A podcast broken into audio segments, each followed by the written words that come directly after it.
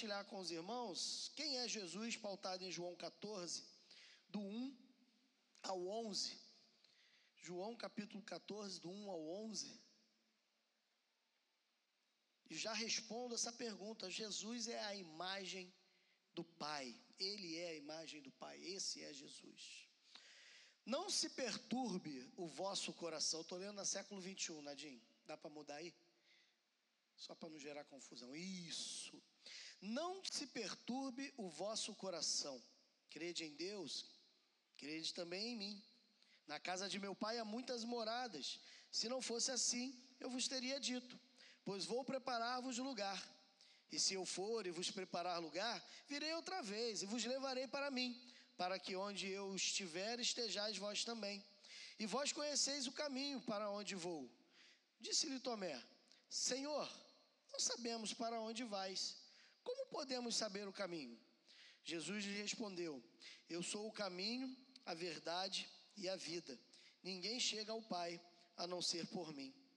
Se de fato me conhecesses, também conheceríeis meu Pai, e desde agora o conheceis e o tendes visto. Então Filipe lhe disse: Senhor, mostra-nos o Pai, isso nos basta. Jesus lhe respondeu: Filipe, há tanto tempo estou convosco e ainda não me conheces? Quem me vê a mim, vê o Pai. Como podes dizer, mostra-nos o Pai? Tu não crês que eu estou no Pai e que o Pai está em mim? As palavras que vos digo, não as digo por mim mesmo, mas o Pai que permanece em mim é quem faz as suas obras. Crede em mim, eu estou no Pai e Ele está em mim. Crede ao menos por causa das mesmas obras. Senhor, obrigado pela tua palavra, obrigado por uma explanação tão evidente de quem é Jesus, pelos lábios do próprio Jesus e pela pena de, de João. Muito obrigado, Senhor pela clareza que esse texto nos traz, pela simples leitura, mas que o Teu Espírito Santo, que é o dono de toda a verdade, e Ele possa também nos conduzir à essência daquilo que Jesus traz a nós, e que essa palavra possa produzir em cada um de nós, segundo a Tua vontade e segundo o Teu santo querer. Que sejamos mudados nesta manhã, nos nossos pensamentos, nas nossas perspectivas, isso para a honra e para a glória de Jesus, pelo qual oramos. Amém.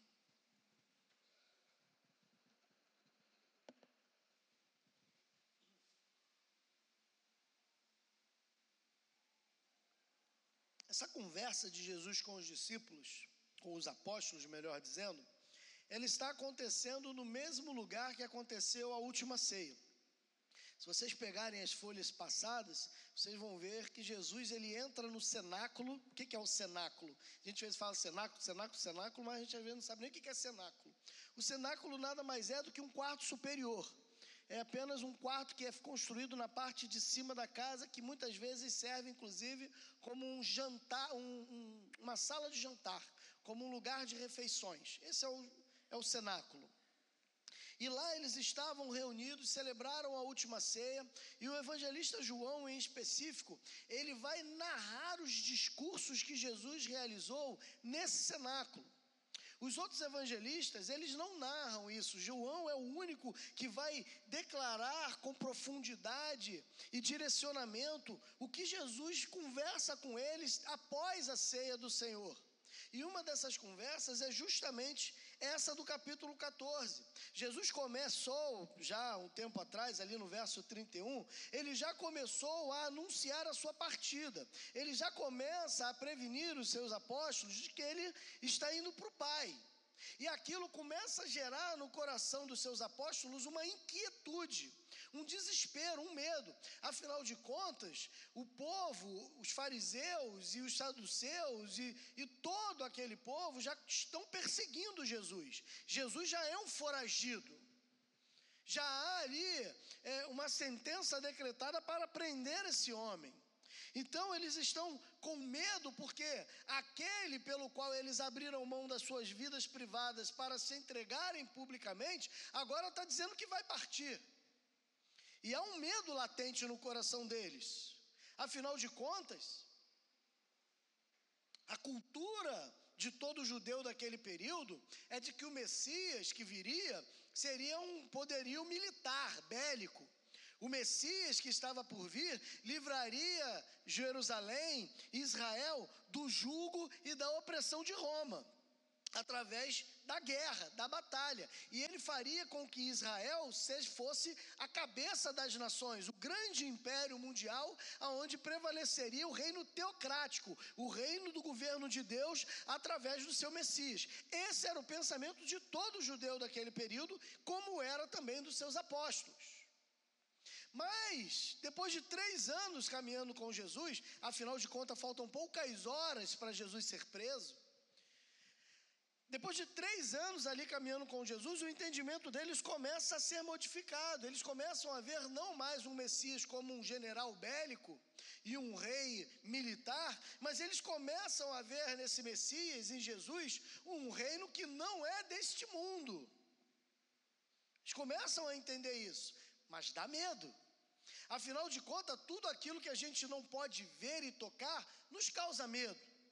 Ser crente em Jesus, cheio do óleo da unção, cheio do Espírito Santo, mas quando faz um ranger de porta esquisito, três horas da manhã, você indo para o banheiro, dá um medinho, fala a verdade, irmão. Dá um medinho. A gente tem medo, é normal, irmão. A gente não pode ver, a gente não pode tocar. Então essas coisas não dão certo medo.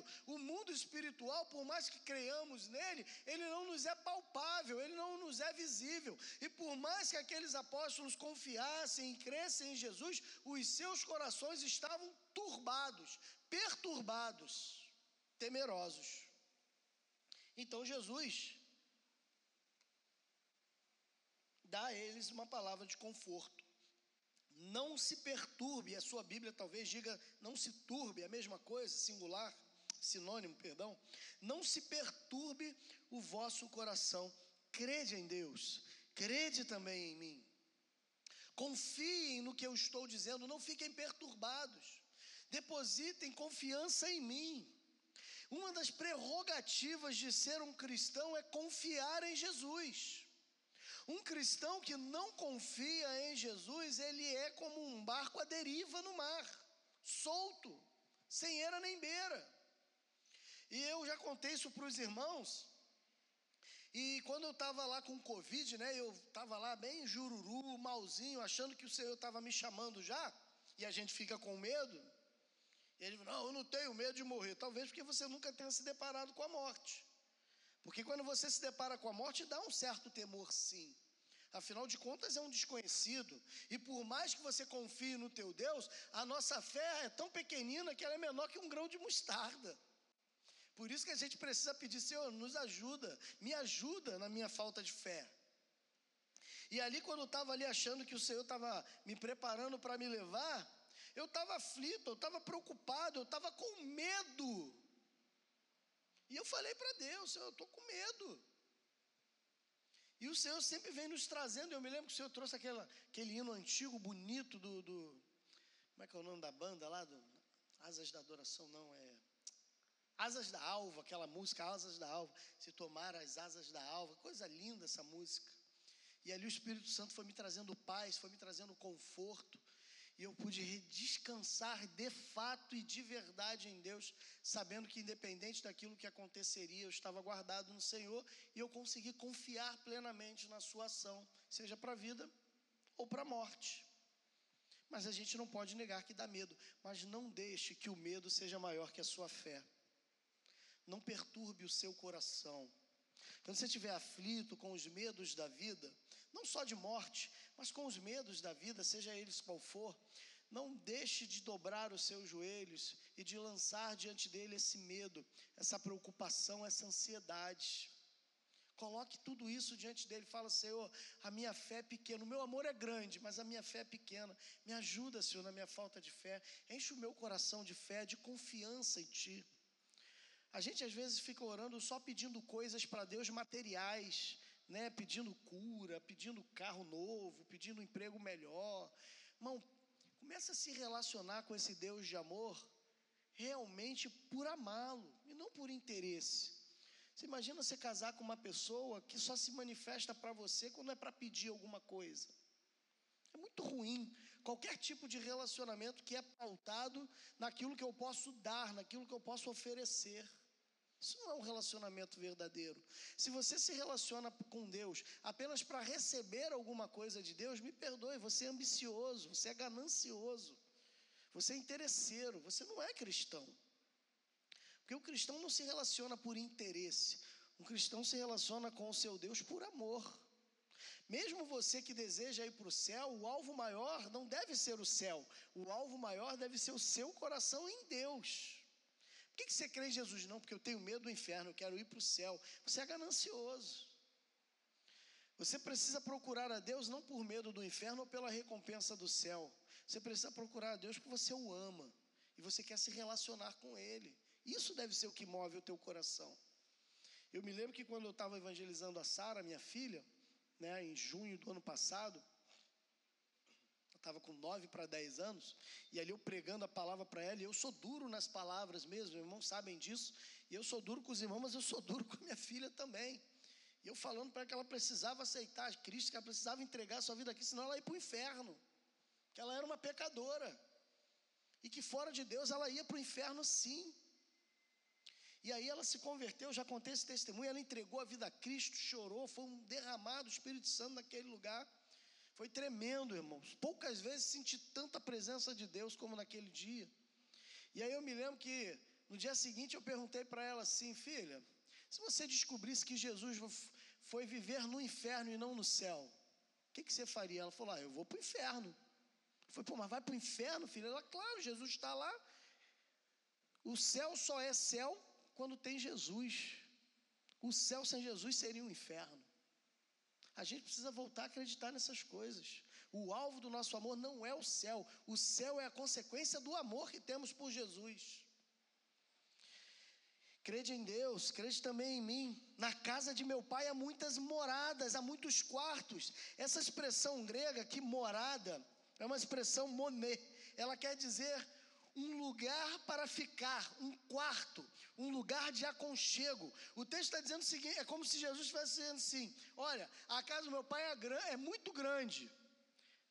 E tem muitos quartos, eu vou preparar um desses quartos para vocês. Cada um de vocês vai ter o seu quarto, a sua morada, o seu lugar de descanso. Eu estou indo na frente porque eu estou indo preparar esse lugar. Então confiem, se acalmem. Se não fosse assim, eu não diria isso para vocês. Jesus está indo para nos preparar um lugar. É interessante porque essa palavra moné ela só ocorre duas vezes no Novo Testamento. As duas vezes dentro desse contexto. Primeiro aqui no verso 2 e a segunda vez é, é, é, lá para frente, não sei aonde. É, eu anotei aqui, mas não sei onde está, então depois eu vejo e te conto. Mas só aparece duas vezes nesse, essa palavra grega moné, de morada. Jesus quer preparar um lugar especial para nós. Ele quer estar num lugar aonde você esteja. Deus quer estar com seus filhos.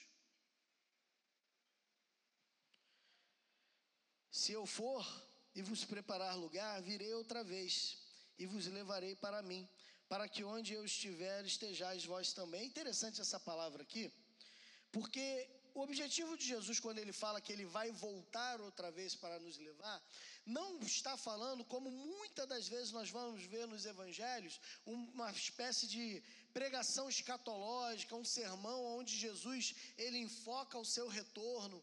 Não, o objetivo de Jesus nesse texto não é esse. O objetivo dele é mostrar as consequências de uma comunhão com ele, de uma vitória que é fruto da comunhão, de um relacionamento com Deus. Jesus está falando de casa. A gente só traz para dentro de casa pessoas que se relacionam com intimidade conosco. Dentro da minha casa, dorme nos quartos da minha casa, pessoas que eu tenho intimidade, pessoas que eu confio. Jesus está dizendo o seguinte: olha, eu vou preparar lá a casa, eu vou preparar o quarto e eu vou voltar para pegar vocês, para que vocês vivam em comunhão, em comunhão perpétua comigo na minha casa. Olha que promessa maravilhosa. Olha que promessa abençoada. A promessa é tão maravilhosa que Apocalipse vai dizer que ele preparou não só um quarto, não só uma morada, mas ele criou novos céus e nova terra. A promessa dele é de uma nova criação. Especial para a sua criação, para os seus filhos. Ele criou tudo novo para que eu e você desfrutássemos de tudo novo na presença dEle, sem a mácula do pecado sem a mácula daquilo que veio deteriorando tudo. É interessante que uma das grandes leis físicas é que o universo caminha de níveis ordenados para níveis desordenados, ou seja, o universo está caminhando para o caos e não para a organização. E isso está em completa consonância com as Escrituras, porque a Bíblia fala que quando Deus vai criando, Ele vai vendo que tudo é bom. Tudo que Deus cria é bom, é perfeito, está no seu devido lugar. A terra gira em perfeita harmonia com a rotação dela, com a, com a translação dela. É perfeito, irmão. Se tivesse um pouquinho fora, não existiria vida. Tudo que Deus criou é perfeito. Agora começa a estudar ciência, começa a estudar astronomia, começa a estudar sobre os astros. Não é no sentido espiritual, holístico, como o povo faz, não. É estudar mesmo os astros. Sabe o que você vai perceber? Que eles dizem que o sol um dia vai se apagar, que a terra vai sair dos eixos. Ou seja, querendo ou não querendo, esse mundo vai acabar. Sabe por quê? Porque depois do pecado tudo degringolou. Aquilo que era ordeiro e perfeito saiu da sua forma que Deus criou de perfeição, e o pecado macula a criação de uma maneira tal que a única maneira de reverter esse processo é Deus criando novos céus e nova terra. É por isso que Apocalipse declara isso. Porque quando Deus sentencia o homem por conta do pecado, ele diz: Maldita seja a terra por tua causa, maldita seja o cosmos, palavra grega lá. A Septuaginta traduz essa palavra terra, cosmos. O cosmos, o universo se tornou maldito porque nós pecamos. Então a única maneira de, de restaurar todas as coisas em perfeita harmonia diante de Deus é Ele criando novos céus e nova terra, porque Deus não remenda nada. Deus faz tudo novo. É interessante que a gente às vezes diz que, a gente canta até, né, tem umas músicas bonitas, quebra a minha vida, faz de novo, eu quero ser um vaso novo.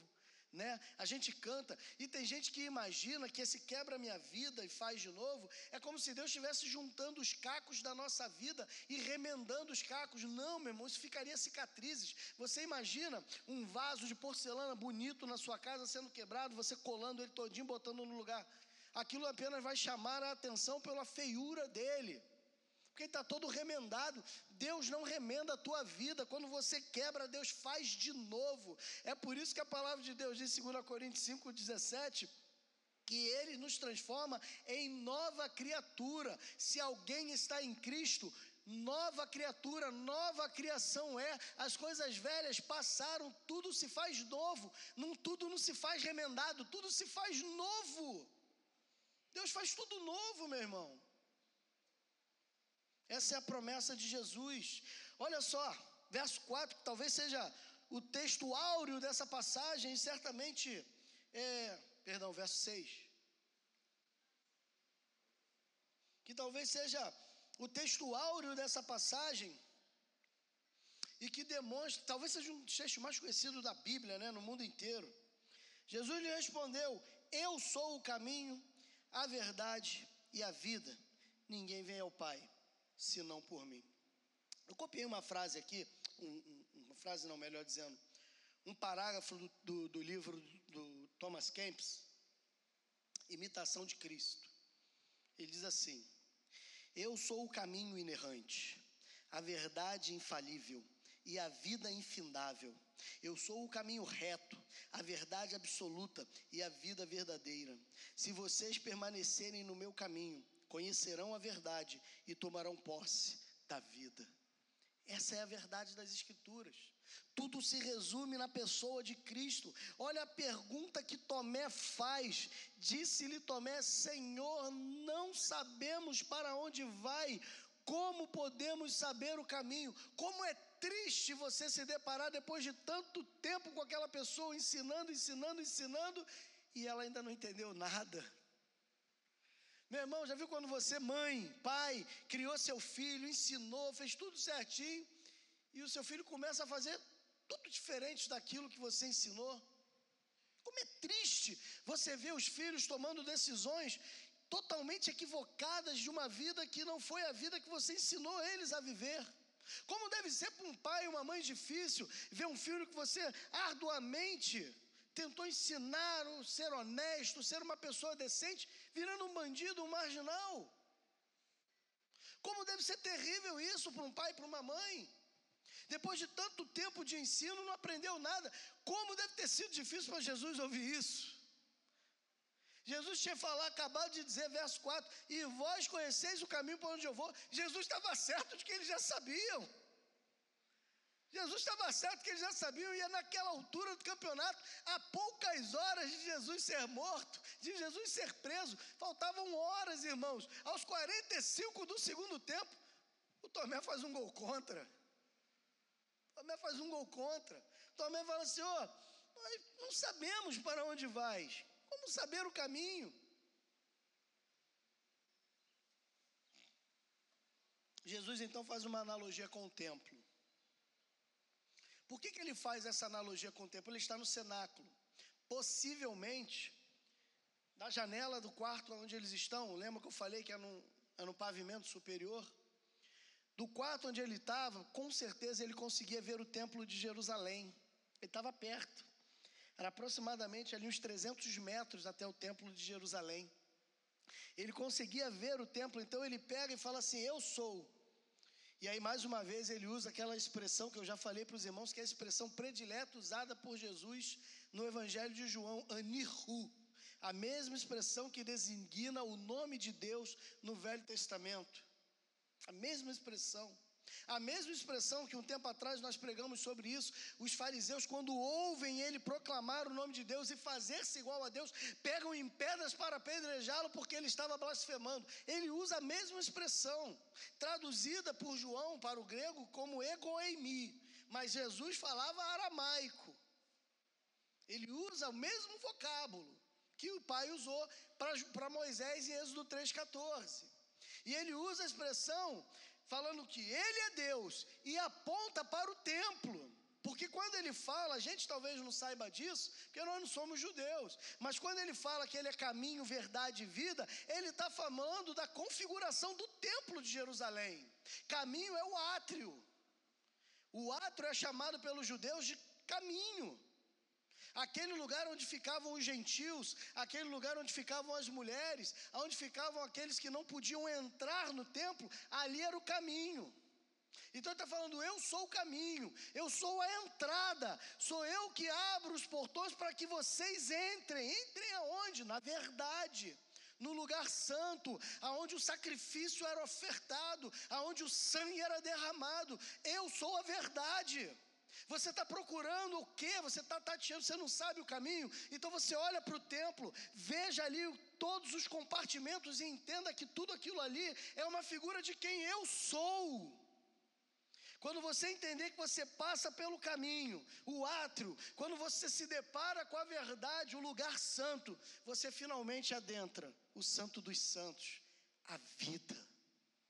Por que a vida? Porque ali era vida ou morte. Se entrar em pecado, e não tiver banhado pelo sangue, você morre. Como é que o sumo sacerdote entrava? Ele molhava as extremidades do corpo dele com o sangue do cordeiro. Ele molhava, ele aspergia o sangue por cima da tampa do propiciatório da arca. E ele molhava as extremidades, a mão, a orelha, os pés, ele sujava as extremidades, a testa, com o sangue do cordeiro. Isso já é uma figura do sacrifício de Jesus, porque se ele não entra com cheiro de morte, ele não consegue vida. Então ele precisa entrar com cheiro de morte. Meu irmão, bota na tua cabeça uma coisa: a única adoração que Deus aceita de você é a adoração da sua morte para esse mundo, para que você renasça para uma nova vida em Cristo Jesus. É a única adoração que ele aceita de você. A Bíblia fala que a oração do ímpio lhe é abominável. Deus não ouve. Deus não ouve. O que Deus quer ouvir é a sua vida sendo transformada.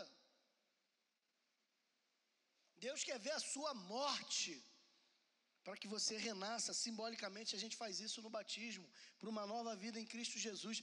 É esse um dos motivos, inclusive, pelo qual nós entendemos que o batismo precisa ser realizado por imersão, porque, como Paulo fala aos, aos, romanos, ele morre para o mundo, ele é sepultado para o mundo e renasce para uma nova vida em Cristo Jesus. É por isso que eu preciso imergir o corpo em água, é por isso que os judeus já faziam essa mesma celebração antes mesmo dos cristãos.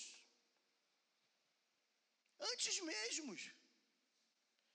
Ele é o caminho, a verdade e a vida, e ninguém vai, ninguém chega, ninguém se aproxima, ninguém pode estar com o Pai se não for através de Jesus. Não tem como. Não dá para se relacionar diretamente com Deus sem se relacionar com Jesus, porque Jesus é o único que leva a Deus, porque Jesus é Deus.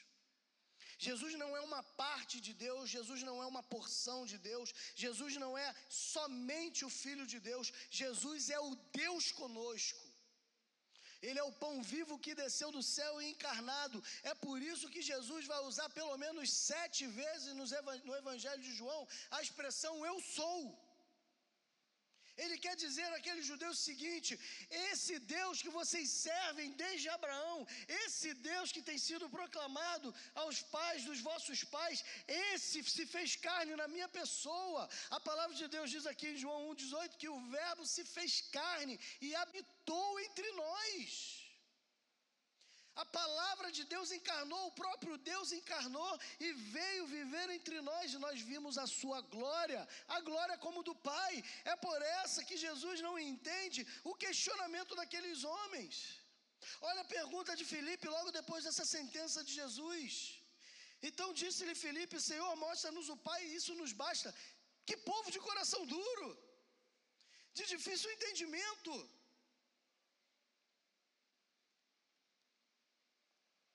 Jesus acabara de usar analogia com o templo.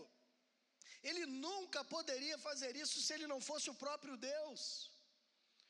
Jesus tinha acabado de falar com eles acerca de um lugar que ele iria preparar. Jesus tinha acabado de dizer que se chegar a Deus, tinha inevitavelmente que passar por ele. E aí Felipe fala: Mostra-nos o Pai. Mostra-nos o Pai, Felipe. Sério? Filipe, há tanto tempo estou convosco e ainda não me conhece. Filipe, tenho caminhado com vocês esse tempo todo.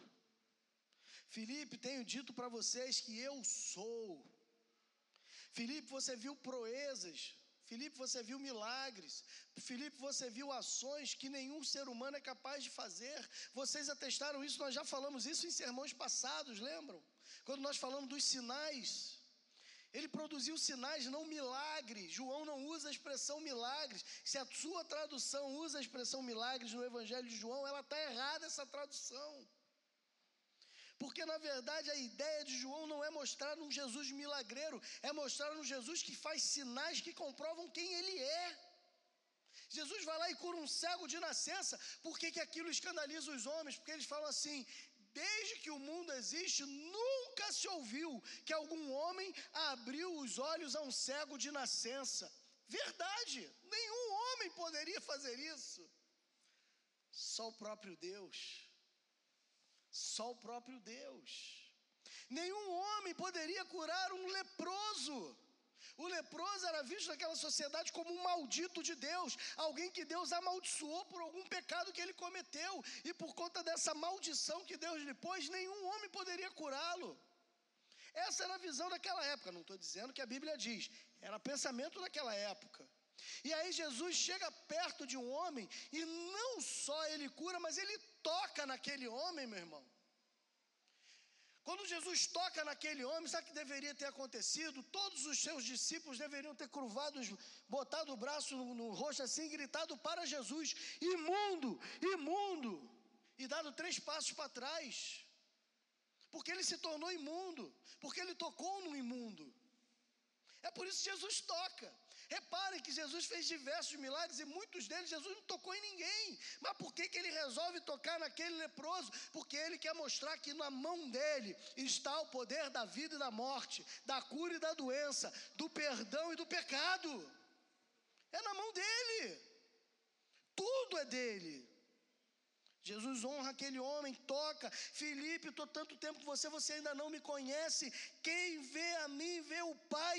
Como você é capaz de dizer, mostra-nos o Pai?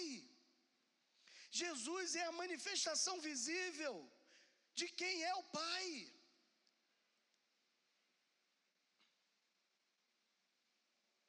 Paulo vai dizer aos Coríntios, capítulo 1, verso 15, se não me falha a memória, que ele é a imagem do Deus invisível. Essa palavra imagem em grego, ela quer dizer que ele é a expressão exata do Deus invisível. Ele é a expressão exata. Eu posso chegar ali, olhar o Heitor e falar assim: o Heitor parece com a Mauri, o Heitor parece com a Débora, mas eu não posso falar que o Heitor é a expressão exata do Amauri e da Débora. Não, eu não posso. Ele tem os traços dele, ele tem, vai ter a personalidade dele, o jeito dele. Jesus é a expressão exata, inequívoca de quem é o Pai. Quem vê Jesus vê o Pai.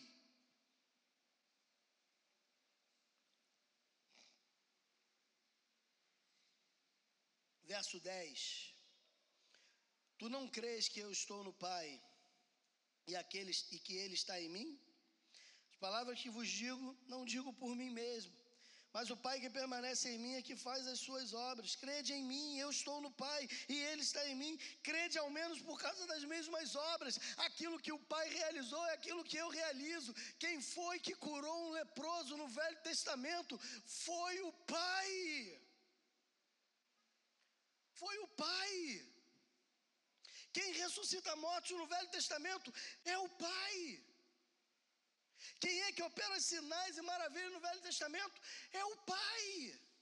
Você viu as obras do Pai, você conhece as obras do Pai pela antiga aliança. Certamente você, Felipe, certamente Pedro, Tiago, João, vocês ouviram dos pais de vocês a Torá, a lei de Deus sendo recitada. Vocês sabem todas as proezas que o Pai realizou.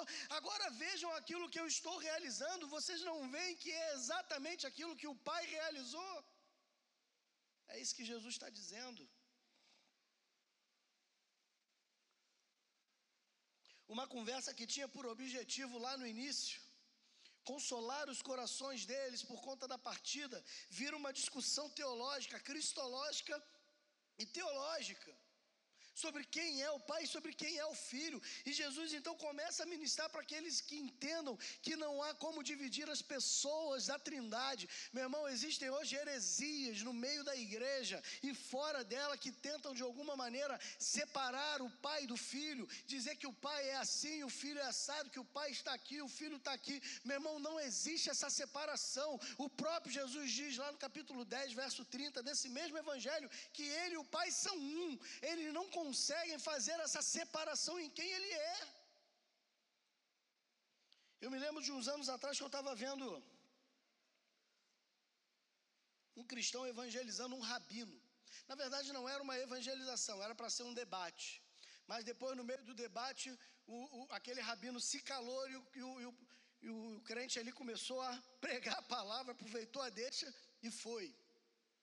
E aí aquele rabino, em um determinado momento, ele fala para aquele cristão o seguinte: nós nunca aceitaremos que Jesus é Deus. No pior cenário, poderíamos reconhecê-lo como um homem especial, um Messias, mas nunca como Deus.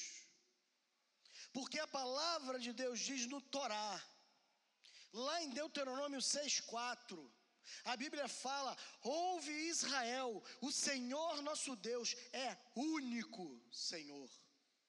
Meu Deus, como aquele cristão foi usado pelo Senhor naquele dia. E ele virou para aquele homem e falou assim: Você certamente sabe falar, foi em inglês, né? A conversa era em inglês. E aí falou: Você certamente sabe recitar esse texto, que é a oração que os judeus fazem todos os dias, o Shema. Você certamente sabe fazer essa oração em hebraico. E ele, sim, claro, todos os dias eu faço. Faça ela para mim. E aí ele recitou, Shemar, Israel, Adonai, Elohenu, Ená, fez lá a oração. E lá no final ele fala assim, Echad. Echad é único em hebraico. Ouve Israel, o Senhor nosso Deus é Echad, é único. Só que a palavra Echad é uma unidade composta. Ou é, Echad, ou é o contrário, é Echad, é isso aí mesmo. É isso mesmo, né? Samuel está estudando o hebraico, me salvou ali. Echad é uma unidade composta. O contrário, se o, se o Eterno e Moisés quisessem apontar para Deus como sendo uma unidade indivisível, ele não poderia usar a palavra Echad, era Eched. Ele usaria a palavra Shed. Ele falaria: Ouve Israel, o Senhor nosso Deus é Shed. Ele é uma unidade indivisível. Mas não, ele fala que o Senhor é Echad. Ele é uma unidade composta. A própria palavra Elohims é uma palavra plural que designa a, majestade, a pluralidade da majestade divina. Meu irmão, todo o Antigo Testamento aponta para Jesus como Deus junto ao Pai. Aquele rabino ficou parado olhando e de repente uma lágrima rola dos olhos dele. Eu não sei porque a droga da entrevista terminou. Mas eu quero acreditar que aquele rabino saiu dali confessando a Jesus como Senhor da sua vida. Meu irmão, deixa eu dizer uma coisa para você: sem Jesus você não pode fazer nada. Se você tentar diminuir quem Jesus é, nenhum pai aceita que seu filho seja diminuído. Não diminua a pessoa de Jesus, ele é Deus. E o caminho e a verdade é a vida. Você quer ir para Deus? Pai, é só através de Jesus. Não tem outro jeito. A gente às vezes quer deixar isso para depois, né? A gente às vezes quer empurrar isso com a barriga. Quanta gente passando males terríveis, porque não entenderam ainda, vem domingo após domingo na igreja, ouve sermão após sermão, mas não consegue abrir mão de quem é e se lançar diante de Jesus totalmente desnudo, despido. Que tristeza. Me lembro de um senhor que eu conheci na, minha, na igreja que me converti. Frequentava a igreja anos e anos e anos, depois de mais de 20 anos se entregou a Cristo. Ele virou e falou assim no dia do batismo dele, ele falou assim: "Quanto tempo eu perdi? Estava na igreja, mas não entendi o que era ser um cristão. Estava todo domingo na EBD, todo domingo no culto da manhã, todo domingo no culto à noite mas nunca desfrutei do que de fato e de verdade era ser um cristão. Senhor, me perdoa pelo tempo perdido. Eu sei que eu não recupero mais o tempo, porque o tempo passou. Você tem essa oportunidade hoje. O que passou até aqui, passou. Mas você tem a oportunidade de não deixar que o tempo continue passando. Dr. Russell Shedd, no seu livro Teologia do Desperdício, ele começa dizendo assim: se você passou um dia sem fazer algo para a glória de Deus, eis aí um bom exemplo de um dia desperdiçado. Se renda a Cristo hoje. Não amanhã, não daqui a pouco, não quando chegar em casa, hoje, agora, não saia daqui sem falar para Jesus: Senhor, eu sou teu, salva-me. Não saia daqui sem isso. Feche teus olhos, vamos orar ao Senhor.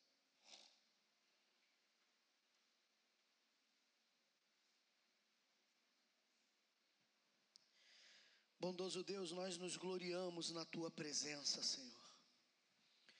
Nós nos alegramos em ti, ó Pai, porque nos deste Jesus. Não existe nada de mais precioso, Senhor. O céu que tu fizestes é lindo. A terra é maravilhosa, é perfeita, harmônica em todos os seus detalhes. As florestas, os animais desfilam com sua beleza, com sua perfeição. O cosmos, Senhor, louva o teu nome, testifica de quem tu és. Mas tu considerou tudo isso muito pouco e nos deu aquilo que tu tinha de mais precioso, Jesus Cristo. Ah, Senhor, por favor, não permita que saiamos daqui nesta manhã, sem agradecer-te, ó Deus, tamanho presente, sem reconhecer esse maravilhoso dom que tu nos deste. Tem misericórdia de nós, Senhor. Tem misericórdia de nós porque Muitas vezes vivemos a vida do nosso jeito.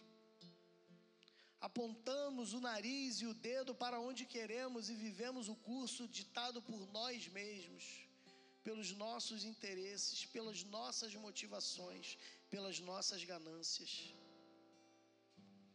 Às vezes, domingo após domingo, ouvindo um sermão, vendo todos se deleitando nas águas de Cristo, e a gente com sede. Deus, tem misericórdia. Sacia essa sede nesta manhã, Senhor. Sacia esta sede, ó Pai, de cada coração, de cada vida que continua tateando, buscando encontrar cegos no mundo sem Deus. Como diz o profeta, cego, pobre e nu. Tem misericórdia, Senhor. Que nesta manhã consigamos ver a beleza do Cordeiro de Deus, do leão da tribo de Judá e rendido ante dele, possamos declarar: Sou teu, Senhor. Como Salomão disse a Sunamita: Eu sou do meu amado e o meu amado é meu. Que essa seja a nossa oração. Recebe a gratidão dos nossos corações pelo privilégio de estar nesta casa de oração em nome de Jesus. Amém e amém. Que Deus te abençoe, te dê um bom domingo, um bom almoço e um bom retorno em segurança. E até às 18 horas, se Deus assim nos permitir.